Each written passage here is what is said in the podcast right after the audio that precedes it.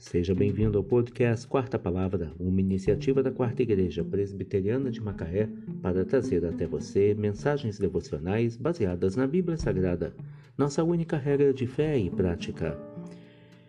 Nesta quinta-feira, 18 de agosto de 2022, veiculamos da quarta temporada o episódio 287, quando abordamos o tema Cuidado com a inversão de valores.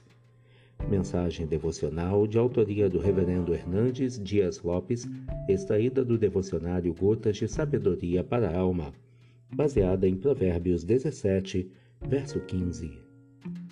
O que justifica o perverso e o que condena o justo, abomináveis são para o Senhor. Emmanuel Kant, em seu livro A Crítica da Razão Pura, revolucionou a história do pensamento humano, quando disse que não há verdade absoluta. Esse conceito filosófico entrou no campo da teologia e da ética.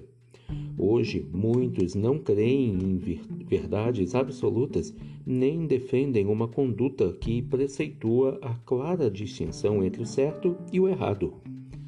Na verdade, a sociedade contemporânea desceu mais um degrau nesse processo rumo ao relativismo humano. Chegamos ao nível mais baixo da degradação humana.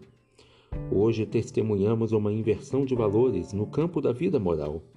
Chamamos luz de trevas e trevas de luz. Chamamos o doce de amargo e o amargo de doce. Temos visto nossa sociedade justificando o perverso e condenando o justo a ética cristã, porém, não pode tolerar esse comportamento que afronta a verdade, escarnece da virtude e conspira contra a lei de Deus. Se não podemos ser neutros diante do mal, quanto mais aplaudi-lo. Se não podemos sonegar o, o direito do justo, quanto mais condená-lo.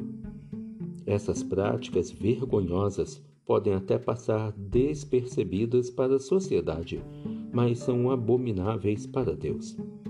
O homem, na sua loucura, pode até botar de ponta cabeça os princípios que devem reger a família e a sociedade, mas não pode fugir das consequências inevitáveis de suas escolhas insensatas. O que justifica o perverso e o que condena o justo, abomináveis são para o Senhor. Provérbios 17, verso 15. Cuidado com a inversão de valores. E que Deus te abençoe.